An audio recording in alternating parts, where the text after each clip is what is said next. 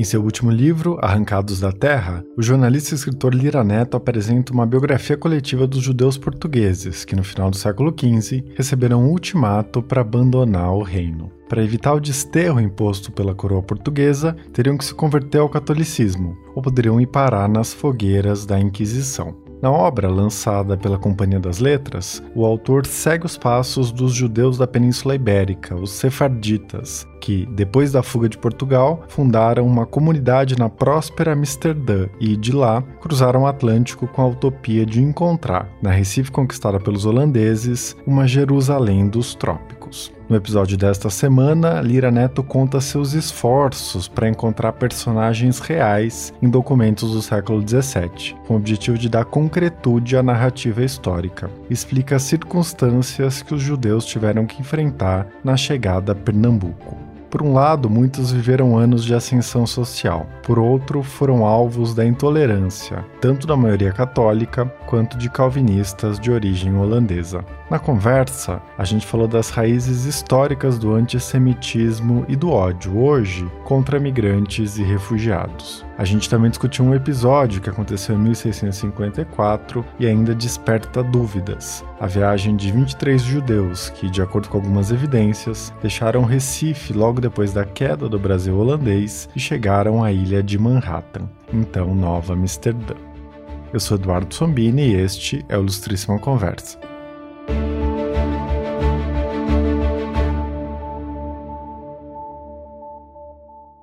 Lira, você é um dos mais importantes biógrafos brasileiros da atualidade, se notabilizou por retratar principalmente personagens do século XX, como Getúlio Vargas. Como você chegou à história do êxodo dos judeus portugueses no século XVII e o que te motivou a escrever um livro sobre esse assunto? Bom, eh, na verdade, como a maior parte dos meus livros anteriores, né, esse projeto nasceu da intenção de escrever uma biografia, uma biografia específica né, de um personagem específico e não uma biografia coletiva, como acabou se tornando o livro. Né? Há muito tempo atrás, e pode tempo nisso, com certeza, antes de eu ter publicado o, a biografia de Castelo, do Castelo Branco, é, que saiu em 2004, é meu primeiro livro em distribuição nacional, é, eu tinha ali uma ideia, uma ideia, uma remota ideia de fazer uma biografia de Maurício de Nassau. É um personagem que sempre me interessou, um personagem é, cheio de contradições, como todos os personagens sobre os quais eu costumo me debruçar, mas logo depois ali o mestre Evaldo Cabral de Mello escreveu um livro que, dentro da coleção de perfis da Companhia das Letras sobre Nassau, abordando em especial o período de Nassau no Brasil, que era exatamente o período que me interessava particularmente. Mas a essa altura eu já havia reunido um bom material de pesquisa, tinha consumido uma vasta bibliografia e o tema ficou na minha, vamos dizer assim, na minha gaveta de projetos, arquivado ali, mas nunca me libertei totalmente dele. É, voltava ao assunto, comprava livros, vasculhava sebos e comecei a ler a partir de um determinado período. Passei a ler as crônicas narradas em primeira pessoa, tanto por parte dos neerlandeses quanto por parte dos luso-brasileiros naquele momento da guerra entre um lado e outro pelas então capitanias do Açúcar, capitanias do Norte, que hoje equivalem ao Nordeste brasileiro. Então, isso ficou na minha cabeça, é, fui fazendo outros livros, fui mexendo com, com, com personagens do século XX, mas algumas circunstâncias e algumas coincidências, e eu nunca desprezo os avisos do acaso, me fizeram retornar ao Recife holandês. Primeiro, quando descobri que eu próprio é, sou é, um, um, descendente dos sefarditas que vieram é, é, via Holanda para o Nordeste brasileiro ali no século XVII. E, e, o primeiro Lira, no a pôr os pés no Brasil, era Gonçalo Novo de Lira, era um cristão novo, fugido, vindo da Ilha da Madeira. Então isso me deu assim, vamos dizer assim, uma certa curiosidade ainda maior e a saga dos judeus foi eh, tomando corpo dentro do meu campo de interesses, até o momento em que, por uma série de circunstâncias, eu, eu, eu troquei o Brasil por Portugal, uma série de circunstâncias pessoais, profissionais, acadêmicas, e estando aqui eh, em Portugal, na cidade do Porto, eu, eu me aproximei ainda mais do tema e resolvi vasculhar alguns arquivos aqui na Europa para me aprofundar nessa história e resolvi então furar minha fila de projetos, segundo volume do samba, que era a minha obra que viria a seguir, resolvi retornar a este projeto antigo, me debruçar sobre ele durante dois anos e retomando antigos escritos e acabou surgindo assim o, Arrancados da Terra, né?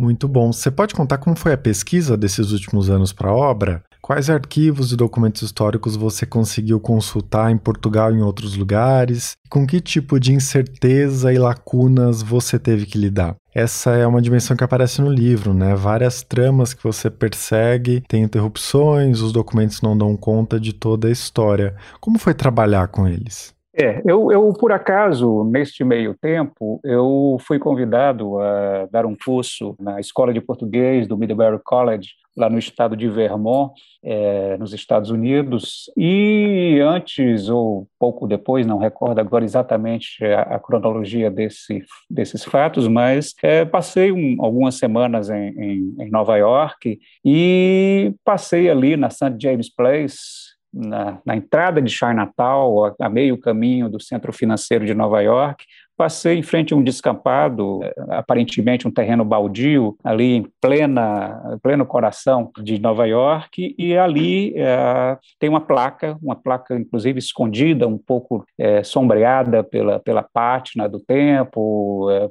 pela poeira, e que dizia e que informa que é o primeiro cemitério da cidade de Nova York. Eu, como pesquisador da história, fiquei interessado e, e percebi que aquele, que aquele aparente terreno baldio, na verdade, era o cemitério cemitério e ao entrar e ao pesquisar nessa história, vi que ali estavam enterrados os judeus que teriam vindo, inclusive, do Brasil, depois de ter passado pela Holanda é, onde se refugiaram da Península é, Ibérica. Então eu vi ali que essa história estava me chamando, né? a história estava me pedindo para me debruçar sobre ela. E ali aproveitei aquela, é, aquela viagem, fiz uma primeira busca nos arquivos de Nova York, na biblioteca de Nova York. Ao chegar em Portugal, fui é, aos arquivos da Torre do Tombo, onde está toda a documentação sobre a Inquisição, todos os processos. Consultei o Arquivo Municipal de Amsterdã, aqui na Europa também, onde está localizada também a documentação relativa à comunidade judaica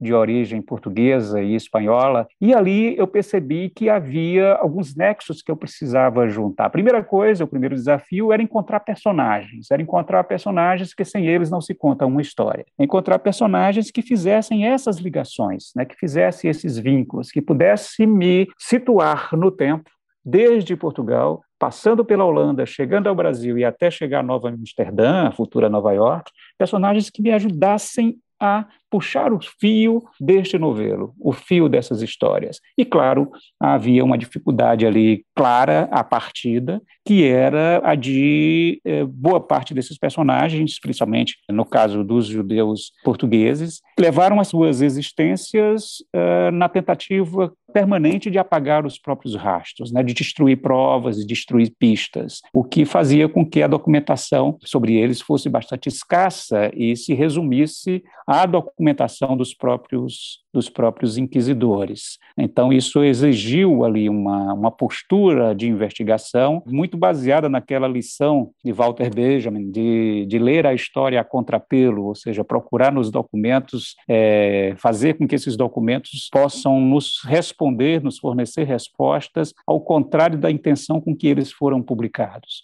Né? Então, isso eu comecei, é, a partir deste quebra-cabeças de documentos, a montar essa grande narrativa. E aí descobri um personagem que eu achei que poderia ser o personagem que daria origem à história. Um judeu, na verdade, um cristão novo, né, Gaspar Rodrigues, que tinha sido prisioneiro, torturado pela Inquisição após ser denunciado pela própria mulher, a Filipa, que por sua vez tinha sido denunciada é, por uma sobrinha. O, o, Gaspar puxa o fio porque ele se, se mostrou um personagem paradigmático que, para fugir da perseguição da Inquisição, após ser condenado ao uso permanente do, da, do traje da infâmia do São Benito, ele foge para a Holanda, lá constituir uma família, e aí eu fui em busca dos rastros deste Gaspar, que, como todos os, os cristãos novos e todos os judeus que mudavam é, da Península Ibérica, que partiam, que fugiam, adotavam um nome judeu, é, e nesse caso o Gaspar passa a assumir o nome de José,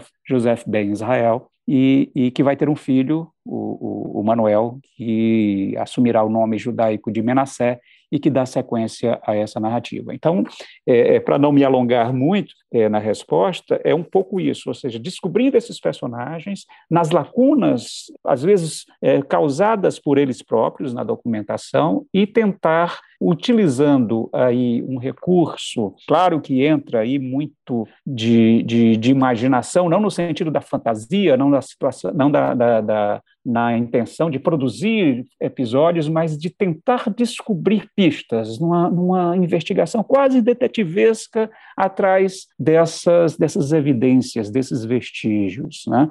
Então, é um livro que, por vezes, oferece ao leitor o benefício da dúvida, ou seja, não é um livro, como boa parte dos meus livros, não é um livro, talvez todos os meus livros, não é um livro para produzir certezas definitivas nem verdades absolutas. É um livro que questiona as fontes, critica essas fontes e, por muitas vezes, lança interrogações que, porventura, jamais poderão ser respondidas pelas lacunas é, exatamente né, produzidas nestes arquivos. E discute, inclusive, que eu acho importante, a própria organização dos arquivos. Né? Os, a própria organização de um arquivo pressupõe um mecanismo de poder.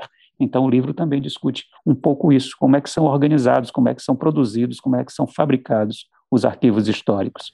Com certeza. E você, com a maestria usual, é, conta a história desse casal, né, o Gaspar e a Filipa, e a partir deles recompõe nos primeiros capítulos como os judeus foram perseguidos na Península Ibérica a partir do final do século XV. Você pode falar sobre essa situação em que os sefarditas foram obrigados a se converter ao catolicismo e passaram a ser perseguidos pela Inquisição? Como esse caso concreto que você encontrou nos arquivos simboliza o que os judeus viviam em Portugal na época? Sim, sim. São, é, é, é, foram escolhidos justamente pelo fato de serem esses personagens paradigmáticos que me possibilitaram contar uma história coletiva a partir desses indivíduos. O jogo, o livro é sempre um jogo de escalas. Né? Este livro ele trabalha sempre com a microhistória e com a macrohistória, fazendo aí né, nessa nessa composição né, a partir de casos individuais, reflexões e reconstituições é, do coletivo. Então eu, eu, eu aproveito a história do Gaspar e da Filipa para lançar perguntas sobre, inclusive, a chegada desses judeus sefarditas na Península Ibérica, esses, dos judeus na Península Ibérica, ou seja, de onde eles surgiram, como,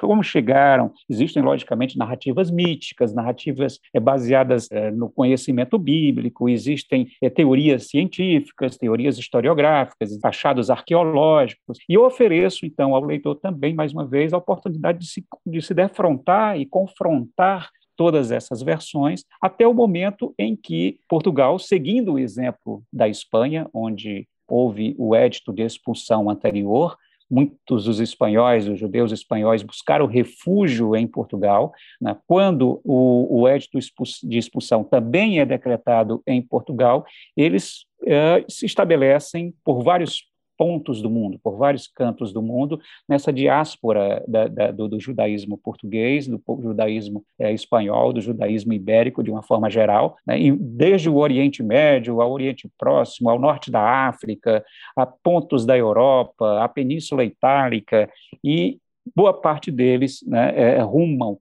em busca desta terra prometida, né, deste lugar onde pudessem viver em paz e sem sofrer a, a perseguição do preconceito e da intolerância. Então, é, é, o Gaspar e a Filipa é, ajudam-me a contar todo esse, esse, histórico de perseguições né, sofrido pelos judeus portugueses, né, ah, muitos deles separados dos, dos, filhos, muitos deles que optaram, inclusive, pelo suicídio a ter que é, renunciar à sua fé e adotar o catolicismo como religião, a serem batizados é, em pé, como se dizia, né, renegando a sua fé judaica. Uh, uh, e aí, uh, o, o, Gaspar, é, para mim, é interessante porque é um personagem absolutamente anônimo, um vendedor de pregos, um homem simples, que o filho dele vem a casar com uma descendente de um grande filósofo, de um grande intelectual português, o Abravanel, é, ou seja, este, este núcleo familiar, com todas as suas ramificações, com esses personagens anônimos, com esses personagens quase mitológicos, como a Bravanel, né, me dão ali um, uma espécie de, de, de microcosmo sobre o drama e as circunstâncias que envolveram os sefarditas. Certo. Em seguida, você retrata a diáspora sefardita em Amsterdã, uma capital cosmopolita e próspera que tinha um clima excepcional de tolerância religiosa para os padrões europeus da época é, e que por isso foi até chamada de Jerusalém do Norte. Como era a atmosfera de Amsterdã no começo do século XVII e como ela permitiu que essa comunidade judaica de origem portuguesa florescesse na cidade? Amsterdã, neste momento, era, vamos dizer assim, o centro econômico do mundo. Era, foi considerada, era considerada né, é, é, a principal economia do mundo, a primeira economia moderna do mundo. Tinha bolsa de valores, é, tinha ali um grande fluxo comercial né, para todo o mundo conhecido, desde também, mais uma vez, o Oriente, o comércio de especiarias, o comércio ali dominando todo o, o, o Mar do Norte. Então, era uma cultura eh, em plena prosperidade, florescente, né, um grande mercado editorial, havia ali uma grande eh, agitação intelectual ao lado da, da agitação comercial e econômica. E ali, eh, não à toa, que esses judeus, que muitos desses judeus, vão estabelecer escritórios de agenciamento dessas grandes redes comerciais ultramarinas. Então, é, quando um, o, o, Gaspar, por exemplo, é, vai para a Holanda, ele logo busca se juntar a um grupo de judeus que passaram a explorar as mercadorias que existiam em um navio naufragado na costa da França. Então, esses, esses judeus começam a constituir essas redes ultramarinhas de comércio, né? Estendendo seus laços por todo o planeta, por todo o mundo então conhecido, né, o que fazia com que eles assumissem um protagonismo é, até então perdido para eles. Né? Então, o que acontece aí, um conflito mesmo a partir desta, deste momento virtuoso, porque os judeus que tinham chegado de Portugal, eles tinham vivido décadas, né, anos, decênios sob uh, a clandestinidade, ou seja, uma coisa básica da transmissão da cultura, ou seja, o livro, a, as congregações, a,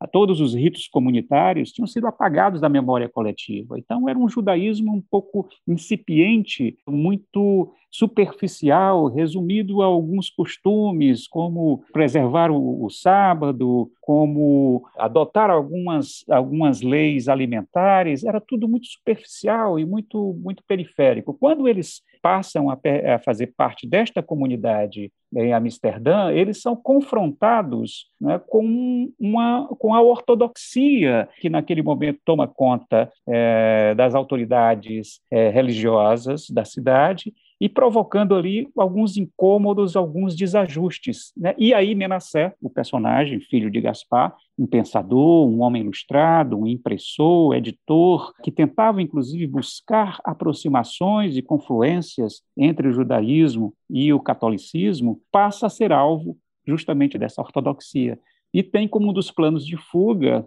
para poder expressar o seu pensamento de uma forma mais livre é a travessia do Atlântico e ir para o Brasil, né? e assim como outros já haviam feito naquela comunidade. E com a fundação da Companhia das Índias Ocidentais e as investidas contra o domínio ibérico no atual Nordeste, você relata que aparece no horizonte dos judeus de Amsterdã a Jerusalém dos Trópicos, não é Recife, é, que tinha sido invadida pelos holandeses em 1630. Você faz uma recuperação muito minuciosa dos eventos que levaram à conquista da cidade e aponta um aspecto muito interessante, não é? Como os interesses da companhia se entrecruzaram com os dilemas que a comunidade sefardita enfrentava em Amsterdã. Como os judeus de origem portuguesa enxergavam a ida ao Brasil e que papel eles tiveram no estabelecimento da Nova Holanda, não é, no atual Nordeste. Muitas dessas redes de comércio eh, transatlânticas né, envolviam alguns pontos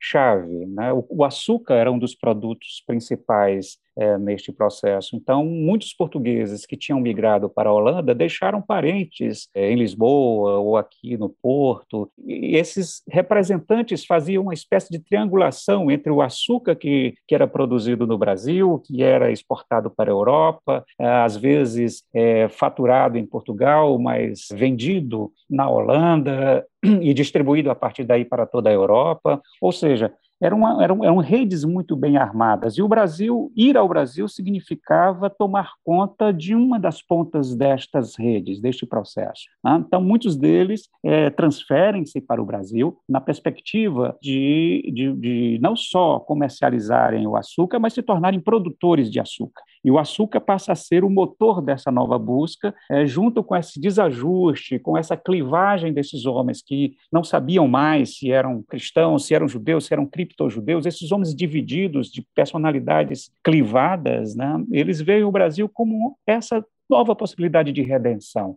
É um lugar em que, a partir da ocupação neerlandesa, já não sofria mais a influência da Inquisição. Né? E as grandes companhias de navegação, a, a, a, Companhia das Índias Ocidentais e a Companhia das Índias Orientais, tinha é, o interesse é, de bombardear, de torpedear o poderio da União Ibérica. Não podemos esquecer que, nesse momento, Portugal e Espanha formavam um, um único bloco é, a partir né, da subordinação da coroa portuguesa à subordinação espanhola, por, por questões de, de crise dinástica, e a Espanha era, desde sempre, a principal inimiga dos Países Baixos, que, que enfrentaram a Espanha, o poderoso Império Espanhol, na sua guerra é, de independência das, das chamadas províncias é, livres e independentes é, dos Países Baixos. Então, ali era uma nova rota de fuga que se abria, né? muitos passam ao Brasil, se tornam comerciantes de açúcar, outros, outros se dedicam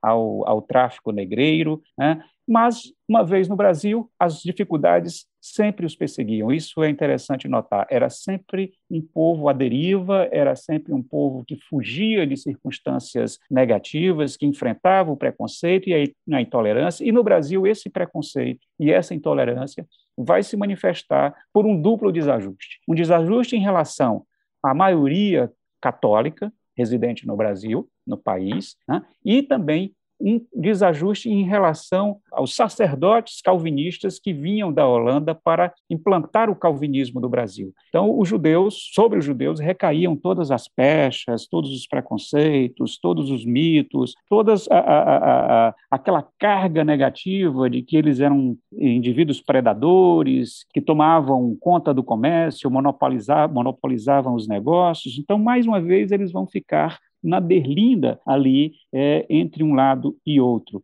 E são testemunhas né, oculares do grande, do grande conflito quando Portugal busca retomar essas capitanias. E aí entram outros personagens é, fantásticos, além do Maurício de Nassau, logicamente, mas aí você tem o padre Antônio Vieira, que advoga a causa de que Portugal deveria entregar as capitanias do norte, especificamente Pernambuco, aos holandeses. Ou seja, aí uma nova situação em que eles são confrontados agora com outras dificuldades e de outra ordem, inclusive muitas vezes a fome dentro de uma cidade sitiada pelas tropas portuguesas e pela insurreição local que viria é, produzir é, a, a expulsão dos holandeses daquela região. Sim, em vários momentos o livro mostra as raízes históricas do antissemitismo, né? Por exemplo, na passagem sobre as acusações contra os judeus em Portugal e no trecho sobre como os portugueses culpavam os judeus pela conquista holandesa de Salvador e depois de Pernambuco.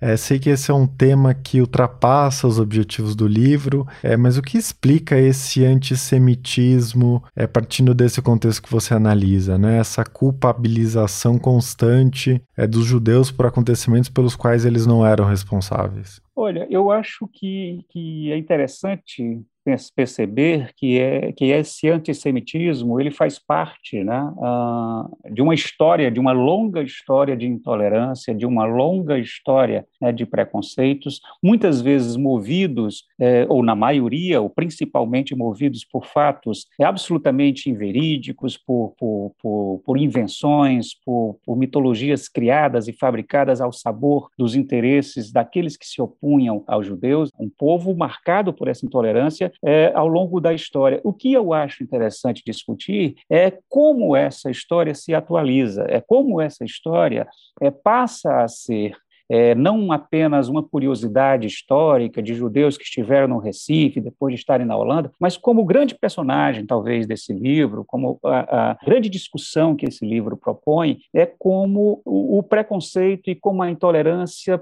são, infelizmente, ao longo da história, resistentes, renitentes e, infelizmente, tão atuais. Não é à toa que eu dedico este livro a todos os migrantes, a todos os refugiados, a todos os proscritos, a todos os exilados, a, a, a pessoas, a todos os desterritorializados de uma forma geral, né, que sempre enfrentaram né, como grande desafio esta intolerância diante do fato de serem diferentes, do, do, fato de não serem iguais ao lugar onde eles estavam e serem sempre considerados pessoas não bem-vindas, pessoas que deveriam ficar à margem da sociedade. É por isso que eu acho que Arrancados da Terra, esse livro, ele tem uma contribuição importante a dar no sentido de refletirmos sobre isso, né, sobre as razões históricas da intolerância e, pior, sobre a permanência delas. Né? É, é, não é um, um, simples trabalho de antiquarismo, de ourives, de a história de buscar num passado uma história pitoresca, interessante. Não, é um trabalho que se afirma, né, infelizmente, com uma incômoda, incômoda atualidade. Né? Exatamente porque eu acho que o grande personagem deste livro é esta luta contra, contra a intolerância. Este é o grande tema né, de Arrancados da Terra.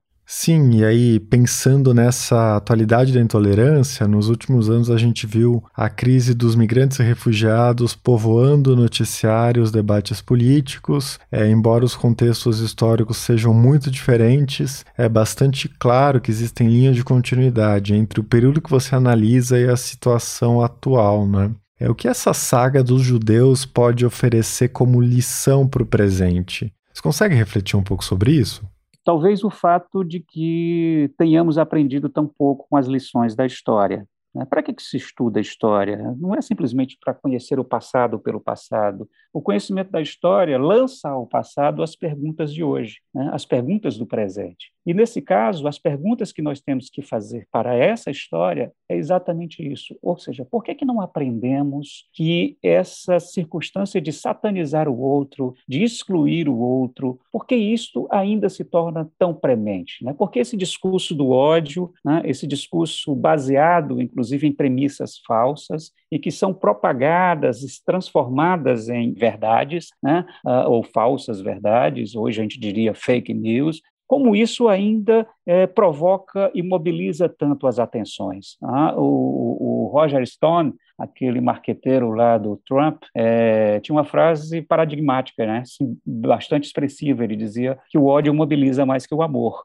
Né? Ou seja, tanto tempo depois, nós ainda estamos de, nos deixando mobilizar pelo ódio, né, pelos extremos, pelas posições é, radicalizadas e, e, e, não na tentativa de produzir consensos. Né? Então, no caso, o, o personagem Menassé também é muito importante, os textos dele, quando ele mostra que, apesar da, da aparente diferença, por exemplo, entre católicos e judeus, né, havia ali um fundo comum né, um fundo comum não só em relação à, à, descrição da origem da humanidade, mas até em alguns preceitos. Ou seja, em, em vez da gente estar buscando é, esses consensos, essas possibilidades de diálogo, hoje nós somos um mundo que não dialoga mais. O diálogo não é mais é, uma, um valor. Nós estamos cada vez mais em monólogos, em monólogos raivosos, uh, falando para convertidos, falando para pequenos guetos, né, uh, recebendo a aprovação e o viés da confirmação daquilo que as pessoas acreditam, e isso produz uma incomunicabilidade geral. Talvez o motivo que fez com que este livro furasse a minha a fila de, de projetos é exatamente eu perceber que, este, que essa história tinha uma atualidade, né, tinha esta incômoda atualidade, tinha essa, essa necessidade de ser contada, principalmente nos dias de hoje. Eu estou aqui na Europa, onde a questão dos refugiados é premente, onde a questão dos refugiados é, é, é, é o assunto, é a pauta do dia. É, sou nordestino, que morou em São Paulo, é, então, sei exatamente o que significa esse desajuste, sei o que significa ser olhado de esguelha, sei o que significa você ter que provar a todo, a todo instante que a tua diferença não te torna menor ou maior né, do que o, o outro. Né? Então, essa disputa entre o eu e o outro, né, essa busca de criação de inimigos, de fabricação de inimigos, né, de satanização do outro, infelizmente, né, é, é, algo que, que ainda permanece ganhando força e ganhando repercussão. Né? E, e,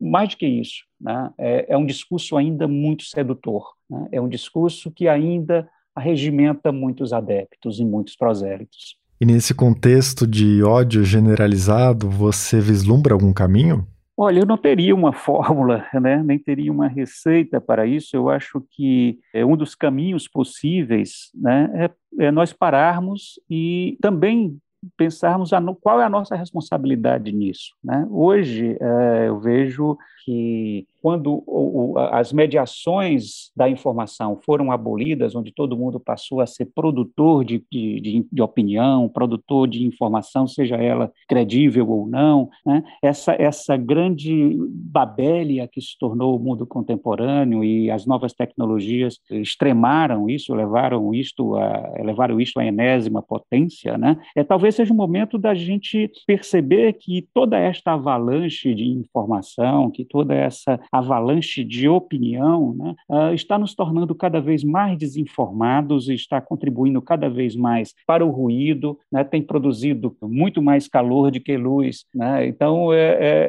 é, talvez um dos caminhos seja nós pensarmos que está na hora de adotarmos uma postura mais reflexiva, né, até para enfrentar todo esse discurso anti-iluminista, anti-científico, ah, é, todos os terraplanismos, todos os negacionismos, é, que inclusive se mostram muito fortes em pleno momento de pandemia. Ah, talvez seja o momento de é, não tentar é, revidar de imediato, talvez seja o momento de, de, conjugar forças, talvez seja o momento de buscar no raciocínio, de buscar na ponderação, de, de pensar é, não no ato reflexivo de responder ao outro na mesma altura, na mesmo minuto e na mesma medida, mas tentar criar uma outra forma de reação. Não sei qual, não sei como, não se debate em 140 caracteres, né? não é possível debater em 140 caracteres. Como recuperar a possibilidade da reflexão? Como valorizar a reflexão? Como é, é, é, revalorizar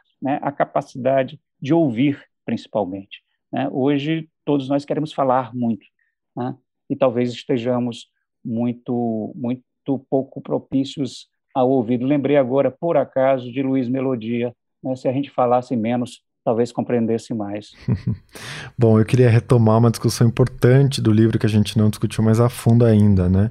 A história de fuga dos judeus do Recife com a rendição do governo holandês. Você apresenta o relato de que 23 homens, mulheres e crianças que deixaram Pernambuco em um navio que desapareceu logo depois de partir foram parar em Nova York a indicação de que a embarcação ficou à deriva e depois foi atacada por piratas, e que esse grupo contratou um capitão francês e rumou em direção à ilha de Manhattan. Você falou dessa sua tentativa de questionar fontes e apontar lacunas na documentação. É, e esse episódio, você mesmo ressalta, vem sendo objeto de discussões há muitas décadas na historiografia. É o que se sabe de fato sobre essa viagem e essas 23 pessoas? Dá para cravar que elas estavam no Recife e chegaram a Nova York? É, sobre esse episódio especificamente, há uma série de lendas, né? uma série de mitos de origem. Né? Os meus irmãos pernambucanos, inclusive, costumam dizer e costumam afirmar que eles, os judeus saídos de Recife, teriam fundado Nova York, o que é uma hipérbole, logicamente, eles não fundaram Nova York, quando eles chegaram em Nova Amsterdã, já existia ali um entreposto comercial, né, se é que chegaram, e isso é importante, né, porque eu levanto né, no pós-escrito ao livro, depois de terminada a narrativa, eu faço toda uma discussão historiográfica, né, levantando os pontos a favor e contra essa teoria de que teriam sido os mesmos judeus que saíram do Recife que teriam chegado a Nova York, com base né, em toda uma reflexão sobre a documentação e sobre tudo que já foi produzido de relevante a esse tema, eu deixo claro que ainda existem, ainda resistem né, uma série de dúvidas. Isso é próprio, né, e isso eu também digo né, ao final do livro, isso é próprio do, do, do, do, conhecimento histórico. O conhecimento histórico é necessariamente falhado. O conhecimento histórico não é uma ciência exata. O, o conhecimento histórico era feito né, de suposições, a partir de vestígios, a partir de indícios, e que nós montamos as narrativas e construímos as histórias né, a partir desses indícios. Mas é sempre é, algo impalpável, algo que, principalmente num território tão lacunoso como este, com uma documentação tão fugidia, cercada por tantas é, lendas da, da tradição oral e por tantas construções e reconstruções mitológicas, fica difícil você dizer, está aqui documentado, isto aconteceu tal e qual. É muito complicado você fazer uma afirmação dessa, é muito provável, né, a partir da, da luz da documentação existente, né, que esses judeus possam ser, de alguma maneira, os judeus que tenham saído do Recife, não é certo né, que alguns que já foram até identificados por alguns autores tenham sido, de fato, os personagens que são citados em alguma historiografia. Nós não podemos esquecer que as, as comunidades é, judaicas elas estão recheadas de, do fenômeno da homonímia, há muitos homônimos, há muitas é, é, também pistas, como eu disse antes, que foram apagadas pelos próprios protagonistas. Então, assim, resumindo todo esse imbróglio, é, o que nós podemos afirmar é que algumas verdades que podem ser colocadas né, como factuais, como, como, como longe de contestação, mas outras, inclusive, não. Uma delas é que, é, primeiro, logicamente, absolutamente descartada né, de, de imediato e de pronto. Não foram eles que fundaram Nova York. Não, ponto. Outro é que não foram eles que constituíram a primeira comunidade judaica propriamente dita de Nova York. Não, mesmo que tenham sido os 23 judeus saídos de Pernambuco e chegado a Nova, Nova Amsterdã, muitos deles não permaneceram em Nova Amsterdã e, assim que tiveram a oportunidade, retornaram para a Holanda. Então, assim, mais uma vez, digo, este não é um livro para cravar certeza. É um livro que lança uma série de perguntas, uma série de interrogações né, para outras pesquisas, para outros pesquisadores, não só minhas, né, pesquisas de outros pesquisadores, pesquisas é, de outra natureza, com uma nova documentação que venha, porventura, a ser descoberta. Né? A preço de hoje, eh, nós podemos afirmar que é uma história fascinante, que é uma história que, que desperta muito interesse, mas, ao mesmo tempo, é uma história cheia de lacunas e cheia de mistérios, o que, para mim, a faz ainda mais fascinante, ainda esses mistérios uh, que nós perseguimos e que eu busquei durante tanto tempo naqueles documentos, nessa busca quase detetivesca, muitas delas permanecem sem resposta. É uma história aberta, é uma história propícia a muitas interpretações. E é isso que faz dela realmente uh, um, uma história uh, de interesse e uma história de tamanho fascínio. Uhum. É, e para a gente encerrar, eu queria que você falasse sobre quem está no início desse seu trabalho, né, o Maurício de Nassau. Como você avalia o significado dele nessa história do Brasil holandês e o legado que ele deixou? Você relata, por exemplo, todas as obras que ele promoveu no Recife de então, é, a construção das feições atuais né, do centro da cidade e, por outro lado, todos os exageros que ele promoveu. Já que esse era o seu objeto de investigação original, você consegue fazer um balanço desse personagem? Que importância ele tem na história do Brasil? Olha, sem dúvida, Maurício Nassau é, é, um personagem importante e pertinente até por causa dessas contradições que ele encarnava. Né? Logicamente, ele era um homem que tinha é, um espírito uh, de levar para, uh, para o Recife, para o Nordeste de uma forma geral, Nordeste, logicamente, aqui com as aspas, que o Nordeste é uma construção posterior, mas para as capitanias do Norte, sob o domínio holandês naquele momento, é de, de pelo menos levar algum conhecimento técnico, científico e também cercar de toda uma corte eh, que fizesse jus à sua posição, inclusive, de homem próximo à nobreza. Uh, agora, que e que o que o diferenciava, de certo modo, do caráter puramente exploratório, predatório da colonização, da colonização portuguesa anterior. Mas não podemos esquecer de uma coisa: muita gente diz, ah, teria sido melhor, talvez, se os holandeses tivessem permanecido, será que o Brasil seria outro, será que não? Isso, para mim, é, é, é, é, absolutamente sem sentido tal discussão. Né? Ali havia também um processo de exploração colonial, né? e, como tal, era um processo em que os frutos desta, desta colônia, os principais frutos produzidos por essa colônia, eram revertidos para a matriz. E, no caso, para uma companhia, né, para uma companhia privada, que era a Companhia das Índias Ocidentais, que tinha no seu bojo, na sua concepção, a dupla função de empresa mercantil e empresa de guerra. Né? Então, a, a, a, nós precisamos também um pouco parar com essa mitificação do personagem Nassau e do tal Brasil holandês. Né? Perceber que ali havia um projeto de colonização muito claro, né, que se diferenciava em alguns aspectos do projeto português, mas que, ah, inclusive, quando foi replicado em outros lugares do mundo, ah, produziu também ah, o mesmo sistema de exploração é, da, da colônia pela metrópole. Então, é, é, a primeira coisa que eu acho que o grande balanço que se pode fazer é relativizar né, essa, essa mitologia em torno desse período nassoviano. Tá? Essa é a primeira coisa. E, e, segundo, sobre o próprio projeto de colonização é, holandês. Eu acho que hoje o mundo discute muito a questão do colonialismo, tem toda uma série de uma literatura decolonial, de pensamento pós-colonial, o que também é uma discussão que o livro permite fazer. A partir, por exemplo, do, do, do, do conhecimento de que os holandeses não descartavam a mão de obra escrava como é, fundamental ao sistema produtivo açucareiro.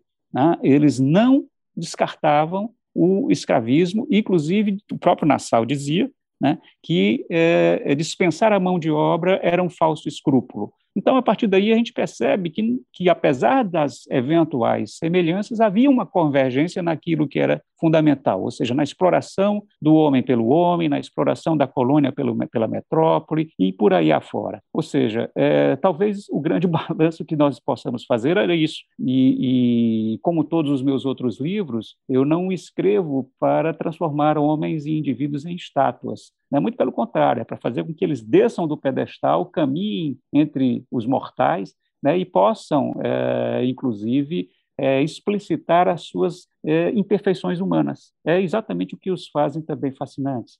Né? São as suas imperfeições, são os seus defeitos, né? assim como suas qualidades, seus vícios, suas virtudes, as suas ambivalências. Sim, isso vale também para os judeus do Recife que você retrata, né? Seria um atalho, é, por causa da história de perseguição, não dar devida atenção a todas essas ambivalências históricas, né? Você mostra, por exemplo, que eles estavam diretamente envolvidos no comércio de africanos escravizados, ou seja, é um grupo que também aparece enredado em todas essas circunstâncias do período, né? Sim, são, são personagens humanos, é, é demasiadamente humanos, e não só em relação a isso, não só em relação à participação efetiva no tráfico negreiro, mas um, um, é curioso notar né, que o Isaac Aboab da Fonseca, que é o rabino, o primeiro rabino das Américas, que vai a Recife é, é, para comandar a comunidade, ele, rival de Menassé, que toma o lugar de Menassé, inclusive, nesta missão, quando retorna à Holanda, após a recuperação dos territórios por Portugal, ele vai comandar o tribunal que decidirá pela excomunhão do filósofo Spinoza. Ou seja, a, a, a, gente não pode nunca dividir qualquer episódio histórico ou qualquer acontecimento entre os bons e os maus, entre os, os vilões e os mocinhos, entre os bandidos e os heróis. É exatamente tentar compreender que a dimensão da realidade é muito mais complexa do que isso. E aí nós poderíamos voltar àquele ponto, né, em que discutimos a incompreensão em relação ao outro. Né? Nós sempre atribuímos todos os defeitos a um lado e todas as virtudes ao outro. Essa dicotomia, essa visão maniqueísta, que eu sempre procuro fugir, talvez não seja a forma nem de encarar essa história, nem de encarar qualquer história, nem de encarar o tempo presente. Né? Não é nessa polarização, nesse binarismo simples, absolutamente simplório, né? em que está exatamente a melhor posição para o conhecimento crítico. Talvez, então, nesse momento, nesse, nesse, nesse sobre esse aspecto, melhor dizendo, né,